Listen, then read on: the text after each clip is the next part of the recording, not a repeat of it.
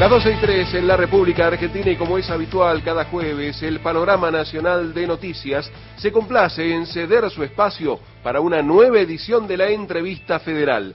Compañeros y compañeras de las emisoras de Radio Nacional de todo el país entrevistarán en instantes al asesor presidencial Alejandro Grimson. Los dejamos entonces en compañía de Martín Bibiloni coordinando a todo este gran equipo y la entrevista federal. Todo el país. La Argentina unida por 49 emisoras de Nacional. Entrevista Federal por la Radio Pública. Hola, muy buenos días. Gracias a Fernando Pedernera, al equipo periodístico de LRA1 en Maipú 555. Efectivamente, iniciamos una nueva entrevista federal periodistas de la radio pública en diferentes puntos de la República Argentina nos reunimos a través de una plataforma digital para llevar a cabo este espacio que hasta las 13 tiene hoy como invitado a un doctor en antropología, a un investigador del CONICET, pero por sobre todas las cosas a un asesor del presidente de la Nación, Alberto Fernández.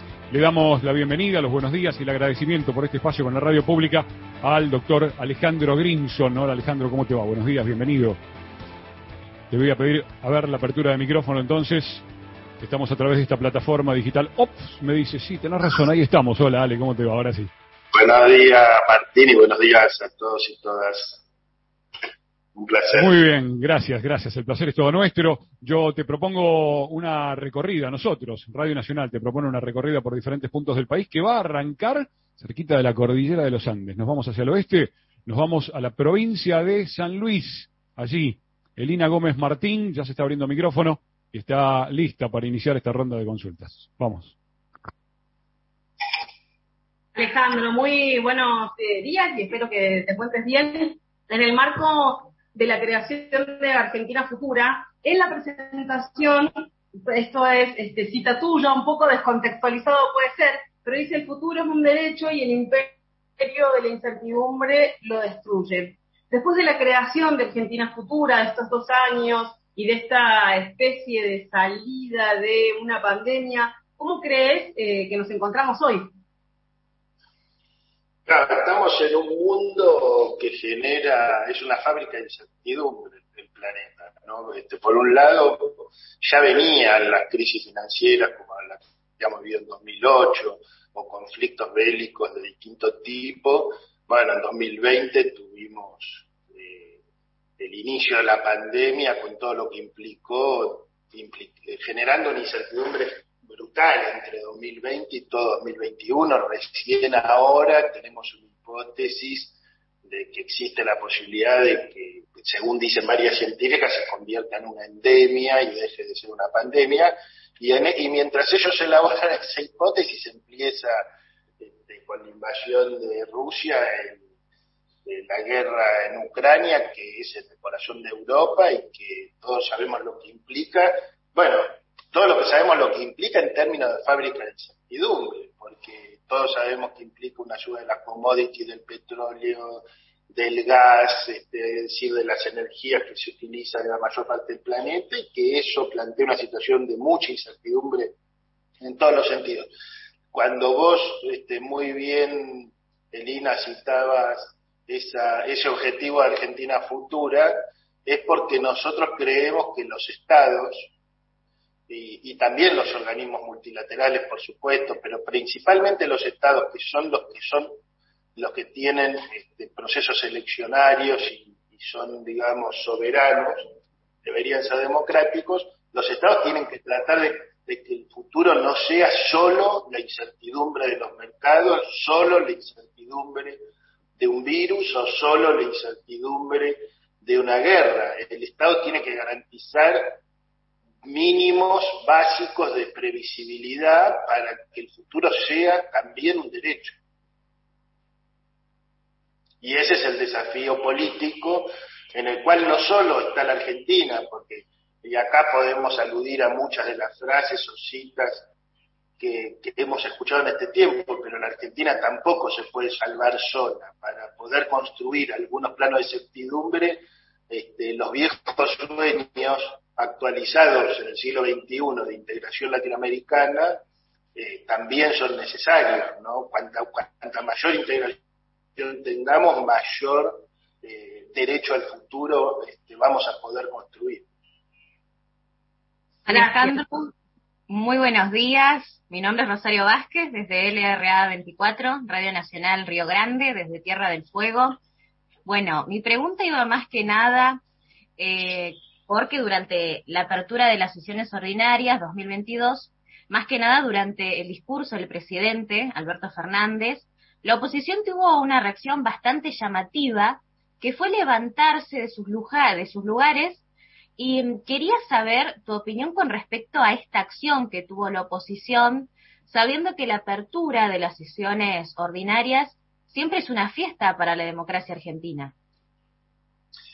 Claro, eh, es muy importante lo que vos preguntás porque las sesiones, eh, la apertura de sesiones figura en la Constitución Nacional y, y hasta tal punto que la Constitución Nacional explicita que ese, ese acto en el cual el presidente da su discurso debe darse el primero de marzo. ¿Por qué digo esto? Porque si no lo dijera explícitamente en la Constitución, si la Constitución dijera el primer día hábil de marzo, ni este año hubiera sido un feriado, ni el año pasado hubiera sido un domingo. ¿No? Ahora, ¿por qué fue un feriado? ¿Por qué fue un domingo? Porque figura en la Constitución. El respeto es absoluto, no se puede modificar eso. Y lo que dice la Constitución es que el presidente abre las sesiones ordinarias. ¿Qué presidente? El único que figura en la Constitución, que es el presidente o la presidenta que haya sido electo por los argentinos y argentinas en las urnas. Y dice lo que quiere, porque en la democracia cada uno dice lo que quiere. La verdad es que el presidente en ningún momento insultó a nadie. A nadie. Lo, lo que hay que decir es que pareciera que algunos miembros de la oposición, porque además es muy interesante que no se fue toda la oposición, ¿no? Se fue un sector y otro sector se quedó. Eh, pareciera que un sector de la oposición considera que es un, insulto relatar lo que sucedió en la Argentina en 2018. Es decir, ¿qué sucedió? El entonces presidente Macri hizo un acuerdo con el Fondo Monetario Internacional por 57 mil millones de dólares, que es la cifra más alta de un préstamo otorgado en la historia del Fondo Monetario Internacional, eso es un hecho.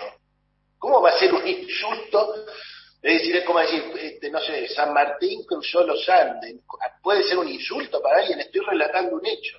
Ahora, el presidente relató un hecho y después relató otro hecho, que que el acuerdo con el FMI no implica que el Poder Judicial no tenga que cumplir con su responsabilidad. ¿Cuál es la responsabilidad? Investigar qué sucedió con ese préstamo. Ahora, si eso, si el anuncio del presidente de que el Poder Judicial no está eximido de cumplir con su responsabilidad, si eso es considerado un insulto, yo creo que la actitud habla por sí sola. Es decir, vos te retirás porque dicen que te van a investigar, pero eh, no, eh, ¿qué dice la Constitución argentina y todos los países democráticos del mundo? No hay persona exenta de investigación judicial. No existe. Es decir, cuando no había democracias o repúblicas, la nobleza o sectores específicos, los más encumbrados de la nobleza, podían estar exentos de la investigación judicial, pero en una democracia no hay personas exentas de investigación judicial. Si te ofende que por un hecho, y acá, eh, si me permiten, perdón que me haya extendido, pero me gustaría hacer una aclaración porque creo que hay un error de conceptualización que se ha difundido en este tiempo.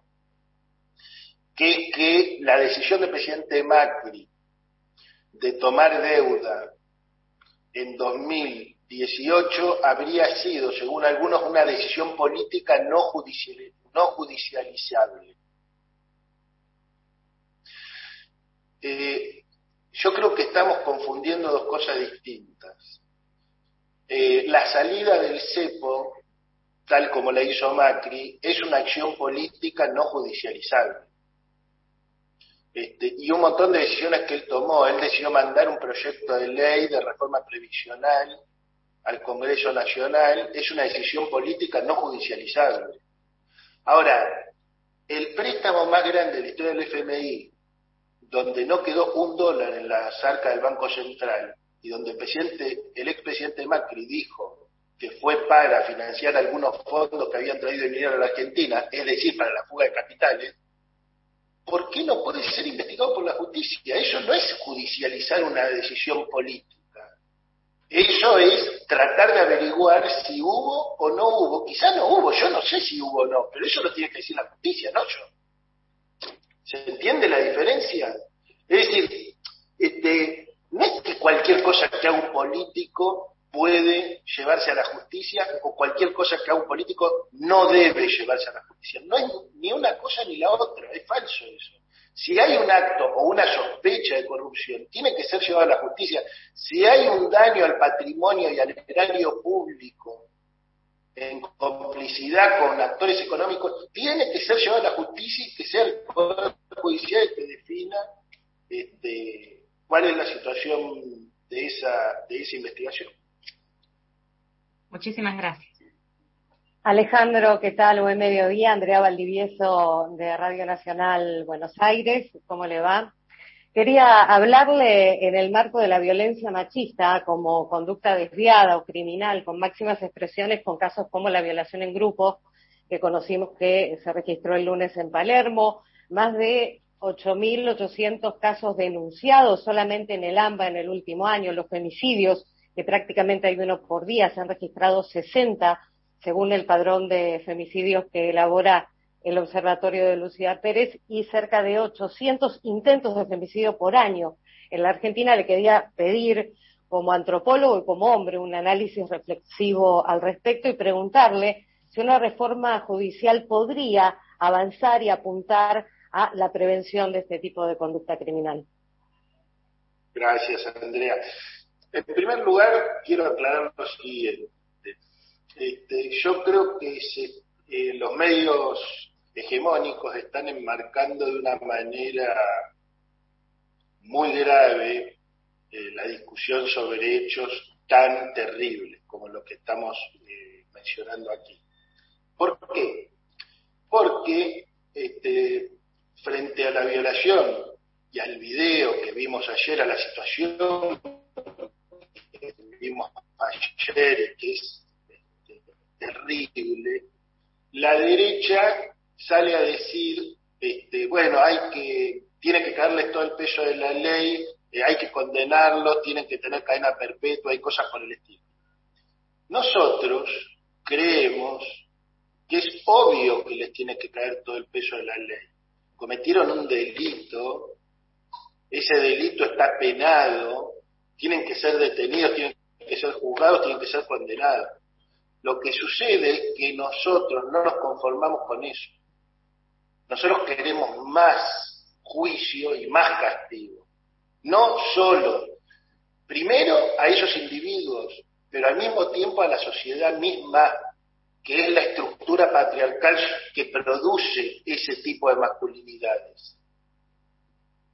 La derecha nos acusa a nosotros de querer algo así como absolver de culpa y cargo a los que tuvieron tentativa o hecho de violación, a los que violaron, a los violadores. Condena absoluta para los violadores. Y también condena para la sociedad patriarcal que produce esas masculinidades.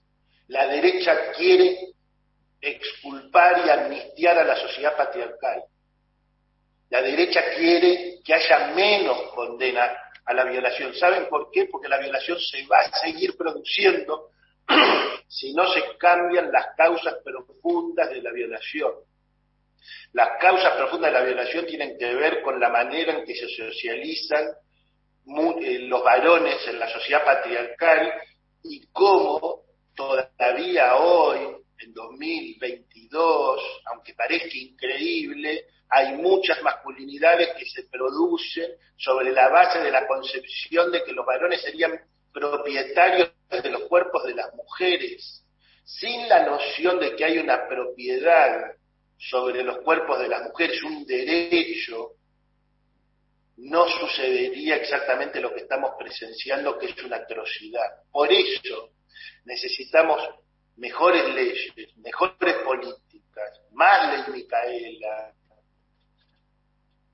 más capacitación en distintos ámbitos, más educación sexual integral en las escuelas. Y eso es de lo que la derecha no habla, es de lo que la derecha guarda silencio, silencio sepulcral sobre las causas reales y estructurales que producen esta máquina de violadores que van a seguir surgiendo en la medida en que solo se condene individuos y no se actúe también al mismo tiempo que sobre los individuos sobre las causas estructurales. Buenas tardes, Alejandro. Soy Celia Moreira de Radio Nacional Resistencia. Eh, quería consultarle sobre el no el acuerdo, sino la toma de préstamo ante el FMI. Hoy la mayoría de los argentinos y argentinas no sabe eh, quién tomó esa deuda, de dónde surge. Eh, y le iba a preguntar si cree que la batalla cultural en ese sentido se perdió en cuanto a lo que queda en la memoria colectiva, eh, y si también Argentina va hacia una regulación de la hegemonía de las plataformas digitales, ¿no? Teniendo en cuenta lo que sucede ahora con esto que determinó Twitter de cerrar, abrir cuentas arbitrariamente o marcar a ciertos comunicadores eh, como afines a, Rusia. Eh, mira, las batallas culturales no se ganan ni se pierden de manera definitiva. Eh, Podríamos repasar algunas. Por ejemplo, hoy se intenta instalar nuevamente esta idea de que la Argentina no tiene futuro, que la Argentina este, no tiene salida, que la Argentina siempre es un desastre. Uno puede historizar esa idea. Historizar, ¿qué quiere decir? Puede mostrar que esa idea fue muy fuerte a fines de los 90, cuando había un proceso de exclusión social gigantesco, que llegó a un punto máximo con la crisis de 2001-2002, que fue lo que yo, yo lo llamo el relato decadentista, no el relato de la decadencia nacional, es el relato de que este país no tiene salida. Ese relato fue entrando en crisis mientras la Argentina crecía a tasas chinas en el gobierno de Néstor Kirchner y posteriormente siguió su sendero de crecimiento en, los gobiernos de Cristina Fernández de Kirchner. ¿Qué quiero decir con esto? Realmente si uno mira los datos se da cuenta de que en 2010, 2012, tomemos 2010, hubo una enorme fiesta popular por la Argentina como no había hacía décadas afuera del fútbol. ¿Por qué hubo fiesta? Porque había algo para celebrar, porque los argentinos se habían reencontrado con la Argentina. Bueno, eso se rompió en 2018 cuando empezó la nueva crisis y lo que estamos viviendo hasta hoy es que esta crisis, por el sistema de protección social que desplegó la Argentina, es menos profunda en términos objetivos, pero es mucho más extensa en el tiempo que la crisis del 2002. Menos profunda quiero decir, si vos tomás los datos objetivos, en 2002 hubo más pobreza de la que hay hoy. Bastante más porque además el INDEC cambió el método de cálculo y hoy habría casi un 50% más de pobres si estuviéramos en 2002. Ahora, esta crisis es muy larga en el tiempo.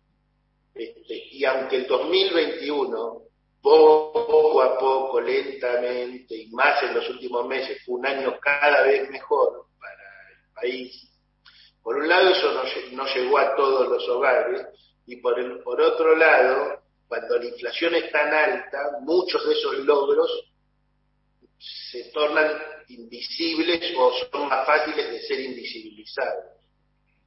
Entonces, esa batalla cultural sigue y va a seguir, porque lo que nosotros debemos demostrar es que en realidad hay dos salidas que se están discutiendo, se siguen discutiendo en la Argentina, se están discutiendo desde mediados de la década del 70 una es la salida que ya se intentó en el año 2015, 2016, 2017, que llegó a la crisis del 2018, que es la salida neoliberal, que ya se había intentado en la Argentina, y la otra, la que el presidente señaló en el discurso del martes, que es la Argentina de la producción, de la exportación, de mejorar la cantidad de empleos y los ingresos en función de dar un salto cualitativo y cuantitativo en las exportaciones.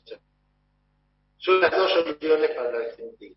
Una solución es eh, dejando una parte gigantesca del país afuera y la otra solución es generando trabajo y producción argentina con esfuerzo, con un sendero, no va a ser de un día para otro, pero sí hay un sendero para poder ir, ir construyendo claramente un país que cada mes y cada año esté mejor en ese sendero. Buen día, Alejandro Aldo Blanco de Radio Nacional Córdoba. ¿Cómo le va?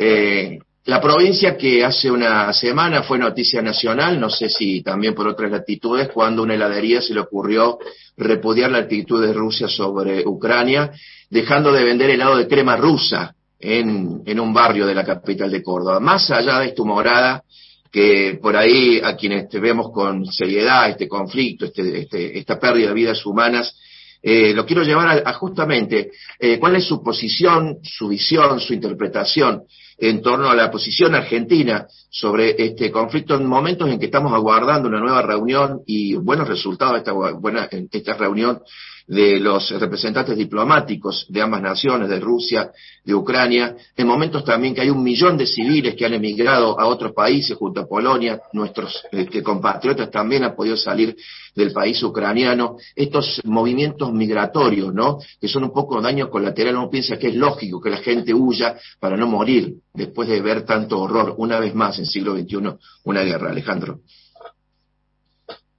Sí, en primer lugar, este, antes de ir a tu pregunta de fondo, eh, bueno, yo adoro Córdoba, así como todas las otras provincias, la verdad que tenemos un país extraordinario, pero justo este año, la semana de, vacaciones que pude tomarme, estuve ahí en las sierras, en Calamuchita y entré en la sierra, y el, el, humor cordobés este, es algo famoso, todos lo hemos disfrutado, así que este, en todo caso las cuestiones del humor las dejamos para otro momento en el sentido de que es una gran particularidad y un, y un fuerte, ¿no? Es un fuerte de la provincia. Más allá de que un chiste pueda estar acertado o equivocado en términos políticos, cosa que podemos discutir.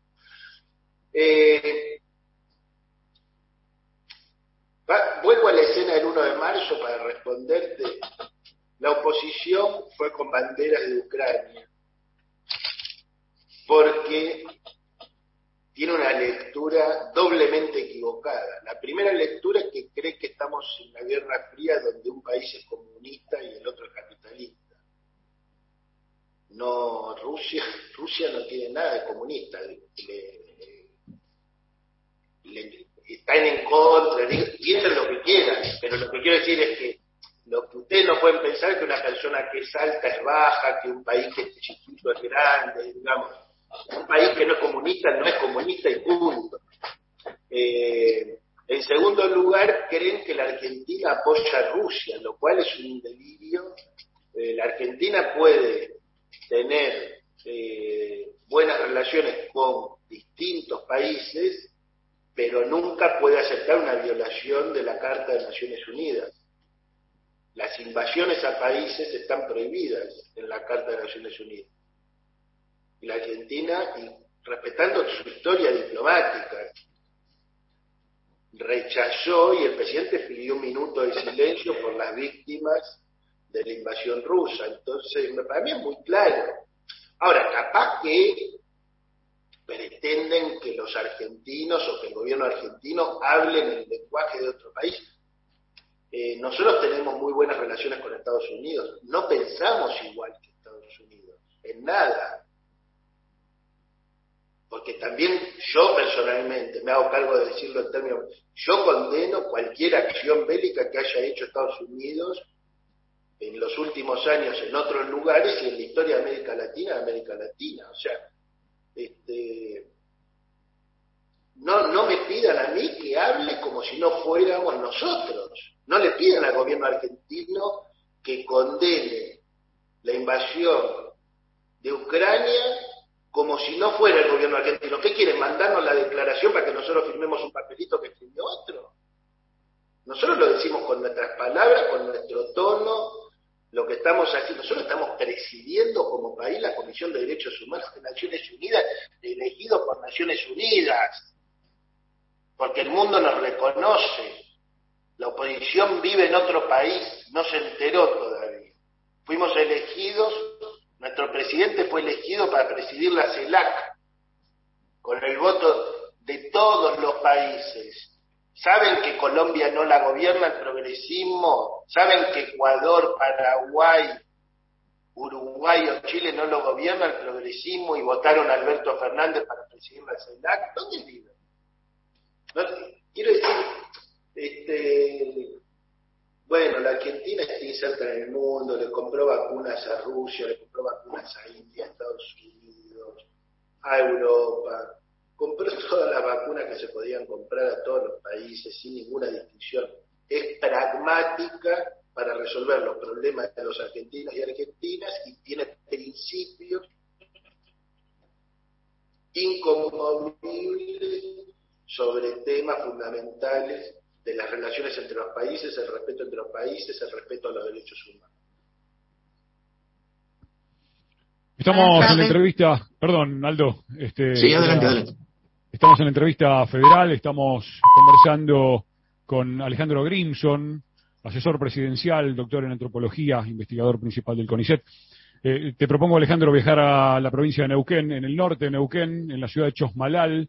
Se abre micrófono, se abre cámara, está Ruth Ibarra. Ruth, ¿nos estás escuchando? Te escuchamos adelante. Hola, buenas tardes a todos y a todas. ¿Cómo les va? Buenas tardes, Alejandro. Placer poder charlar un ratito con vos, escucharte mi pregunta está orientada a, la deuda con el Fondo Monetario. Y, quiero saber si podemos salir de la deuda de manera federal y sin ajustes. ¿Esto es posible? ¿Cuál sería la estrategia? La única manera de salir de la deuda sin ajustes es creciendo. Es decir, vos ahora creo que hoy este, tuvimos otra buena noticia, hace 17 meses venía subiendo la recaudación, creo que ahora volvió a subir la recaudación muy por encima del aumento de precios, muy por encima de la inflación. Este, esa es una noticia positiva. ¿Por qué? Porque quiere decir que la gente, el Estado argentino está recaudando más Ahora, esa recaudación adicional que tuvo el Estado argentino va a ser destinada al pago de la deuda? No, porque este año, si hacemos este acuerdo, no vamos a pagar deuda. Y el año que viene tampoco vamos a pagar deuda. Y el otro tampoco vamos a pagar deuda. ¿Por qué? Porque el acuerdo lo que hace es generar un marco de tiempo para pagar después de crecer. ¿Qué hacemos? ¿Cuáles son las opciones? Las opciones reales son lo que propuso el expresidente Macri, arreglar en cinco minutos, eso quiere decir que el fondo nos diga cuáles son sus condiciones, nos mande el papelito y nosotros firmamos. Cinco minutos es así. La otra opción es no pagar la deuda. No es una opción realista esa no es una opción realista. La verdad es que siempre el Frente de Todos planteó que tenía que solucionar este problema con el Fondo Monetario Internacional. Siempre lo planteó. Están las citas de lo que dijo el presidente en cada una de las situaciones. Y la tercera opción, ¿cuál es? Conseguir el mejor acuerdo que se pueda conseguir, que es este. ¿Alguien tiene un acuerdo mejor? Buenísimo. Este, pero no hay un acuerdo mejor. Lamentablemente, el hecho es como... Hay cosas que no se pueden reparar, hay cosas que hacen algunos gobiernos que no se pueden reparar. Hay cosas que jamás se van a reparar en la Argentina. Se puede hacer justicia por una gran bestialidad y brutalidad y violación de derechos humanos, se puede hacer justicia por delitos económicos, eh, hay cosas, hay daños que se han hecho, no se pueden negar esos daños y esos daños no se van a resolver un día para otro. Entonces, eh, para nosotros sí es importante decir cómo se produjo ese daño, volviendo a una pregunta anterior, porque si la gente no sabe de dónde salió este endeudamiento, bueno, estamos en un problema más grave, porque tenemos más probabilidades de volver a situaciones similares. Eh, ¿Cómo se puede hacer eso? Si vos mirás, vos fijate que en términos productivos y económicos el presidente el 1 de marzo menciona nueve proyectos de ley. Si no recuerdo mal, siete de los nueve están dedicados a crear empleo, aumentar la inversión y la producción. Con esos proyectos aprobados en el Congreso Nacional, vos tenés asegurada una dinámica de inversión que te permite cambiar la matriz productiva argentina en los próximos años. Y con ese sendero vos vas a crecer y lamentablemente una parte de tu crecimiento futuro vas a tener que destinarla a resolver este problema, pero el punto crucial que para donde para nosotros se juega la cuestión no es en si se van a solucionar los problemas de los argentinos en tres o cuatro meses, porque eso es imposible.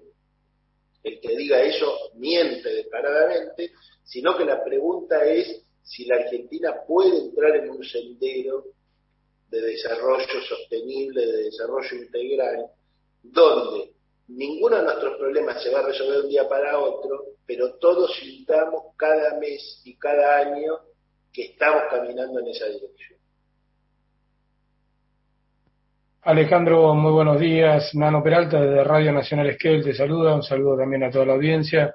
Eh, bueno, cuando asumió el presidente Alberto Fernández, el 10 de diciembre del 2019, habló de la necesidad de un nuevo contrato eh, de ciudadanía social, dijo, ¿no? Y habló de la necesidad de, que este contrato sea más fraterno, que sea fraterno y solidario. Específicamente así, se refirió a la fraternidad como el abrazar al diferente y lo solidario por empezar por los que menos tienen.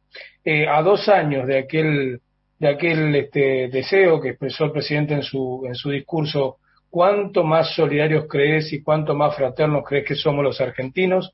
Por un lado, preguntarte en este contexto post pandemia, y en este contexto económico. Y por otro lado, preguntarte, bueno, cuáles son las herramientas que tiene nuestro país para poder avanzar hacia un nuevo contrato social en la Argentina.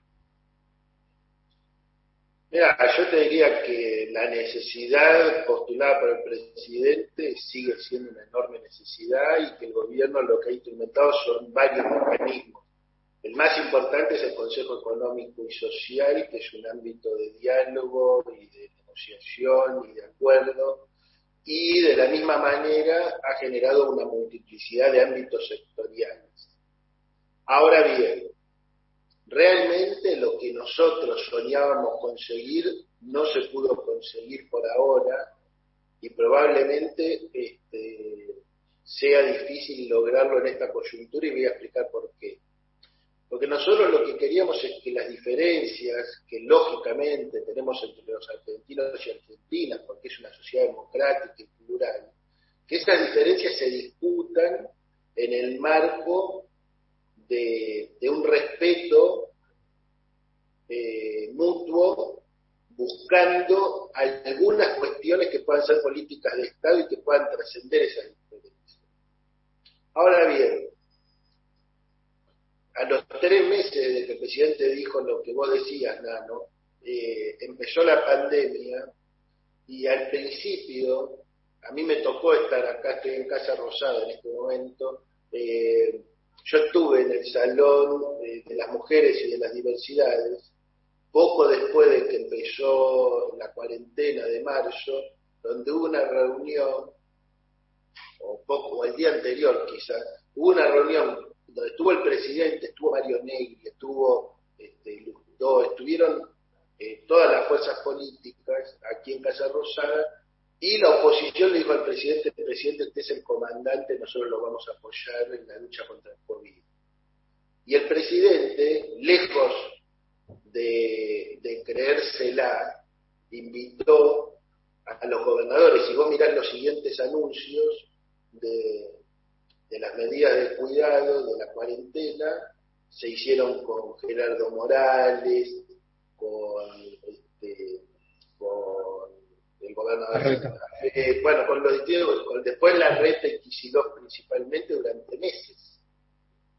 Es decir, esa vocación de frente al virus nos unimos todos, el presidente la mantuvo hasta el último momento y un día se empezaron a bajar del barco. ¿Por qué, se, ¿Por qué se empezaron a bajar del barco? Yo creo que porque empezaron a interpretar que este, mantener las políticas de cuidado era mal negocio electoral. Empezaron a hacer campaña electoral más o menos un año antes de las elecciones, que es lo mismo que está pasando hoy. ¿eh? Hoy, en el medio de la crisis global de la que estamos hablando, en la situación de Ucrania, en la situación en eh, la negociación con el FMI, hoy la oposición está empezando a hacer campaña electoral cuando falta un año y medio para las elecciones y más para el cambio de gobierno para el inicio de un nuevo mandato. Claro, pero con esa postura llegaron. Esto es gravísimo, Nano, porque esto es gravísimo porque el acuerdo con el FMI tiene que discutirse en función de los intereses de la nación y no de los intereses electorales de las fuerzas políticas, de ninguna fuerza política, de ninguna persona, nunca, jamás. Cualquier persona, cualquier fuerza política que anteponga sus intereses personales o de sector a los intereses de la nación, están actuando claramente en contra de los intereses de la patria. Sí, solo una repregunta ahí, Alejandro, porque bueno, precisamente con esta postura ellos lograron un resultado electoral favorable a su fuerza y a su especulación. Digo, ¿cómo avisorás en ese sentido el próximo escenario electoral, habida cuenta de que no han cambiado de postura? Para mí realmente en un mundo donde vos este, tenés la situación que tenés hoy en Ucrania, eh, donde vos tenés la situación que tiene la Argentina con el acuerdo con el Fondo Monetario Internacional, que vos no sabés cuánto va a valer la soja dentro de 15 días, que vos no sabés cuánto va a valer el gas licuado, quizá la gente no nos entiende, porque el precio de la soja tiene un impacto muy grande sobre los ingresos a la Argentina y el precio de la energía va a tener un, costo muy grande para la Argentina posiblemente, si esto se sostiene en el tiempo. Entonces, eh, eh, en ese contexto, es un contexto profundamente dinámico, donde nosotros sí tenemos, como ya lo explicó el presidente anteayer, tenemos un programa muy fuerte de acciones muy fuertes. La Argentina pasa a construir un gasoducto de, mil kilómetros para sacar justamente el gas que se está produciendo hoy en Vaca Muerta que tiene un cuello de botella justamente ahí. Te doy un ejemplo, si ese gasoducto eh, hubiera, si hubiera terminado el mismo día que empieza la guerra, este, la situación, la ecuación energética en la Argentina sería distinta, si el Paraná no hubiera bajado. Realmente hoy, por eso decíamos al principio, construir certidumbre, porque justamente hoy estamos excesivamente expuestos a los shocks externos. No es que un país pueda aislarse y estar este, totalmente fuera del planeta. Además, la Argentina tiene una vocación contraria, quiere estar profundamente inserta en el. Pero también quiere construir algunas certidumbres para su sociedad y cuando construimos el gasoducto, construimos certidumbres. ¿Por qué? Porque estamos diciendo, más allá de lo que pasa en otros ámbitos, nosotros tenemos nuestro propio gas y vamos a poder llevarlo a la zona más poblada del país y, si, y cuando eso aumente vamos a poder exportarlo también. Ese es el camino. Alejandro, buen mediodía. Mi nombre es Mauro Alves de Radio Nacional Paso de los Libres en la provincia de Corrientes. Quería preguntarle por la confección de políticas públicas para las comunidades fronterizas. Le quiero poner el ejemplo de nuestra ciudad, Paso de los Libres, que es frontera con Uruguayana, Brasil, y desde 1947, cuando se inauguró el puente internacional, existe un intercambio no solo económico, sino cultural y familiar, ¿no? Son incontables los casos de vecinos de nuestra ciudad que viven y trabajan allá y viceversa. es tan fuerte este intercambio que hasta nos modificó la forma de vivir, el idioma, de alimentarnos, de consumir bienes y servicios, entre otras acciones, ¿no? La vía en frontera es muy distinta en varias cuestiones que atañen incluso a la administración pública nacional, como ser migraciones, aduana, entre otros organismos. Eh, en su opinión, ¿qué tan importante es conocer en profundidad estas realidades para confeccionar políticas públicas que tienen impacto directo en los vecinos y vecinas de, ambas comunidades fronterizas? Sí, bueno, para mí particularmente es excepcionalmente importante. Yo creo que así como la Argentina necesita agregar conocimiento a, los productos que exporta para poder aumentar su valor, también tiene que agregar conocimiento a las políticas públicas. Eh, y eso es fundamental. Entonces, en un tema en el que trabajamos en algunas, en algunas dimensiones, en Argentina Futura, están todos los documentos financiados por Naciones Unidas, que trabajamos con CEPAL, que trabajamos con las cincuenta y pico universidades nacionales, con tres mil científicas y científicos, justamente para agregar conocimiento a las políticas públicas. Obviamente es un proceso. Yo creo que se había avanzado mucho, especialmente en los dos gobiernos de Cristina, este, y ahora se volvió a avanzar. Este, lo que sucede es que, por ejemplo, en 2020 eh, eh, ese conocimiento para las políticas públicas tuvo un eje principal, obviamente, que fue producir conocimiento biológico, médico, eh, conocimiento aplicado para la pandemia, también en ciencias sociales, también en ciencias sociales vinculado a la, temática de la pandemia. Particularmente, Mauro, este, tengo que decirte, quizá porque alguno de los vecinos, vecinas que nos está escuchando ahí en, Paso de los Libres, se acuerda, eh, yo estuve en Radio Nacional en Paso de los Libres en enero de 1999 porque mi tesis de doctorado fue sobre Paso de los Libres uruguayana. Escribí un libro que se llama La Nación en sus Límites y bueno, estuve dos años trabajando ahí este, y tengo muchos amigos y les mando, aprovecho tu pregunta y tu presencia para mandarle un gran abrazo a, la gente, a todos los librerios y librerias que nos conocimos en aquellos años y que los tengo en el corazón.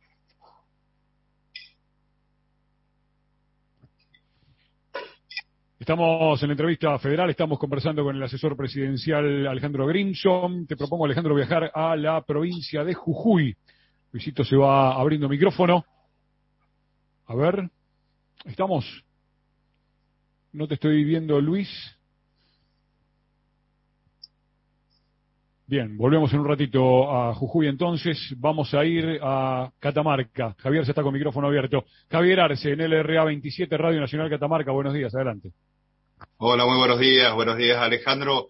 Bueno, mi, consulta tiene que ver un poco, y, pensando en el contexto de pandemia y pensando en la situación económica, en relación al Parlasur, ¿no? Eh, ¿Cómo se va a trabajar? Qué, ¿Cuáles son las expectativas que se tienen de acá a futuro?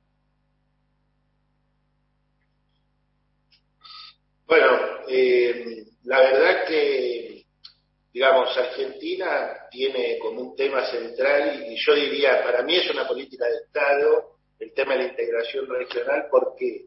Porque empezó Alfonsín y nunca se interrumpió más allá de los gobiernos y más allá de las dificultades, de los gobiernos nuestros y de nuestros socios. Este, la verdad que con enormes dificultades, ahí también volvemos a paso de los que están en el corazón de la integración, igual que, que misiones, ¿no es cierto? La verdad que es un tema crucial porque en términos de desarrollo de largo plazo no hay manera de, lograrlo sin ese proceso de integración. Yo espero que eso se vigorice en los próximos años y, también es cierto que cuando hay mayores sintonías entre los gobiernos, como fue eh, hace unos años atrás, que había enorme sintonía y mucha voluntad de priorizar la integración regional, eso favorecía el avance en muchas dimensiones, porque se, se, avanzaba en el plano de macroeconómico, acuérdense que nosotros saldamos la deuda con el FMI al día siguiente que lo hizo Lula en Brasil, este, de incluso políticas este, fronterizas es mucho más fácil coordinar y acordar cuestiones. En políticas educativas pues se crearon escuelas bilingües en las zonas de frontera en aquella época, ¿no? Entonces, obviamente, bueno, lo que nosotros tenemos que hacer es preservar este, la integración regional ante cualquier diferencia que aparezca en los gobiernos, porque la integración regional va más allá de los gobiernos, y esperar los mejores momentos para que se pueda fortalecer, potenciar e institucionalizar. El Parla Sur es parte este, de los procesos de institucionalización de la integración regional en América Latina. Bien, gracias Javi. Este, estábamos intentando un contacto con Radio Nacional Jujuy, allí estaba este, Luis Paterno, que está dentro de este Zoom, pero que por algún motivo, suponemos de conectividad, este, no está pudiendo hacer uso de la palabra en este momento. Me informan desde el control central que están tratando de comunicarse con ellos. Eh, vuelvo a San Luis, vuelvo a vos, Elina. Este, andabas por allí con otra pregunta. Te escucho. Alejandro, eh, sé que quizás en los 11 minutos que nos quedan en esta entrevista no se pueda responder, eh, pero pensar en eh, consecuencias en un 2022, en una guerra como la que ha declarado Rusia, no solamente Ucrania, sino digo estas amenazas que ha hecho ¿no? el resto de, de los países. pensar en consecuencias no solo humanas, sino también pensar en consecuencias que tienen que ver con las economías de los países, Digo, es un 2022 donde creíamos que las guerras habían quedado bastante lejos. Sí, en parte porque algunos de los escenarios donde había conflictos bélicos estaban cercano Mediano Oriente. bueno, para nosotros eso es otro planeta y Europa de nuestro planeta, ¿no? O sea, yo tengo antepasados que vienen, si no es de Ucrania, vienen del lado de Ucrania, una parte, ¿no? Como toda familia argentina, todos mezclados, pero una parte viene de ahí, antepasados, y otros vienen de otros países de Europa. Entonces, obviamente, para nosotros lo que sucede en Europa, y además no solo para nosotros, o sea, las guerras que empezaron en Europa en 1914 y en 1939 se, se llamaron guerras mundiales, ¿no? Y evidentemente, si esto va a la peor de las situaciones, puede ser mucho, pero infinitamente más grave de lo que estamos viendo en este momento. Yo, que no soy especialista en el análisis de esas dimensiones, pero sí he leído algunas cosas, prefiero ni siquiera ponerme a imaginar o especular cuál puede ser el peor escenario, porque realmente este, son escenarios muy, muy graves. Eh, pero eso no le quita gravedad a lo que estamos viviendo. Por, lo que vos ya mencionaste, por lo que ya hablamos en otros momentos. Entonces, yo creo que hay que seguir trabajando eh, en la tradición diplomática argentina por un llamado constante, permanente, potente a la paz en el mundo, eh, porque la Argentina quiere vivir en paz, vive en una zona de paz, vive en una región de paz, promueve la paz y va acompañar todas las acciones para, eh, para garantizar la paz. Eh, obviamente, bueno, hay que ir leyendo estas situaciones muy dinámicas para saber qué mundo nos toca y en qué mundo vamos a intentar todos nuestros objetivos como país. Alejandro, eh, bueno, Río Grande es la capital nacional de la vigilia y sabemos que con lo que es Malvinas, acá se respira y se vive Malvinas. Sabemos que estamos rumbo a los 40 años de la gesta de Malvinas y Argentina le reclama a Gran Bretaña esta reanudación de un vuelo regular a Malvinas. Quería saber eh, cómo lo toman más o menos eh, desde el gobierno sabemos que estamos rumbo a los 40 años ya de la gesta de Malvinas.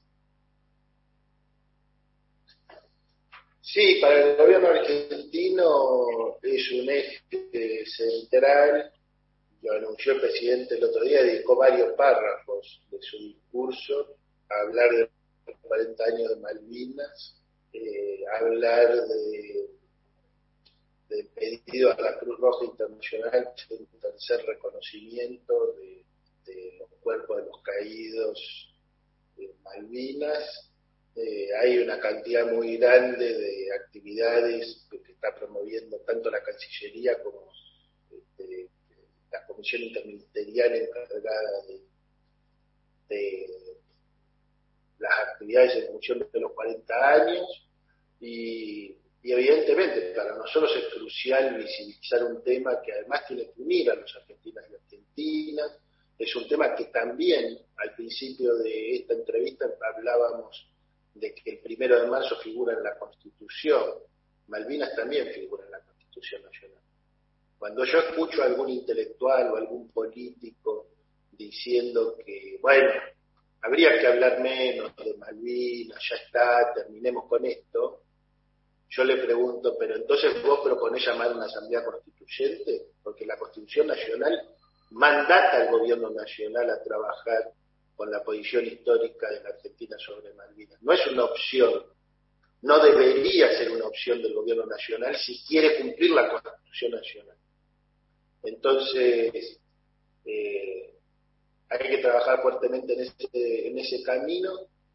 Mira, este, yo entiendo perfectamente cuando vos me decís que en nuestra amada Tierra del Fuego eh, esto se vive de otra manera, en Santa Cruz, en Chubut, lo tengo muy claro.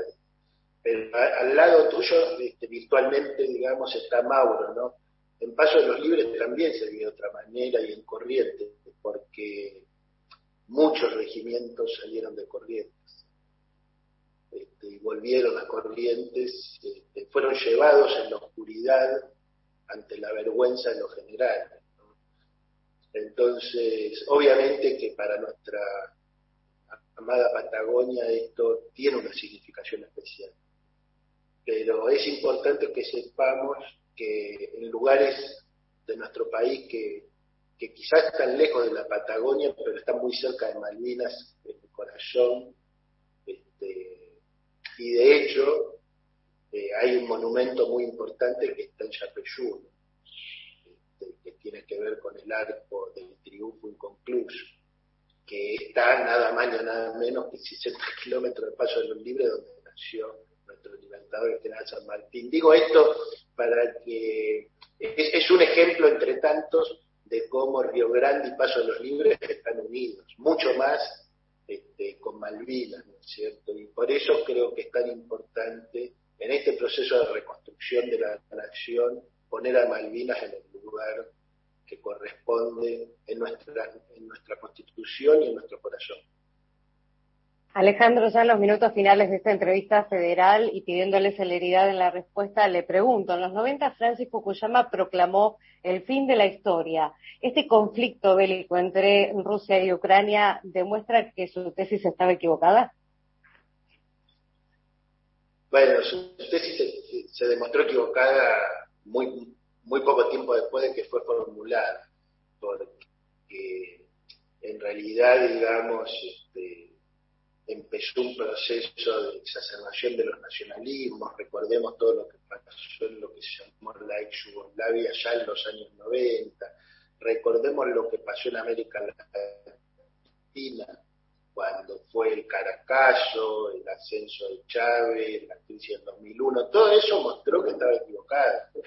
Este, mostró que estaba equivocado el atentado terrorista contra las Torres Gemelas, pero Voy a decir una cosa a favor de Fukuyama. Hace muchos años él ya admitió que estaba equivocado. Lo que pasa es que hay algunos, hay algunos lectores de Fukuyama que no se enteraron de que Fukuyama avisó que se había equivocado. Pero bueno, ese es un problema de los lectores más que de Fukuyama. Gracias, Alejandro. Gracias por este rato en la radio pública. Eh, gracias por tus palabras, por tus conceptos tan claros este, y por ayudarnos a, pensar en voz alta, como dice nuestro compañero en el R1, Horacio Embom, sobre todos estos temas. ¿no? Hemos pasado por el Fondo Monetario, Malvinas, este, las, las pequeñas preocupaciones regionales este, y tantos otros temas que, que hemos recorrido a lo largo de esta hora. Gracias por este rato con la radio pública. Gracias a ustedes, un gran abrazo. Alejandro Grimson pasó por la entrevista federal de Radio Nacional. Gracias a todos los compañeros y compañeras que han participado de este ciclo. Gracias a la gente del control central, a Chiquito Profili, a Edu que había comenzado por allí, también a quien esté operando en la mesa del control de LRA1. Volvemos hacia allí y luego con la programación de cada una de las emisoras en Radio Nacional a lo largo y ancho del país hasta nuestra próxima entrevista federal. Gracias.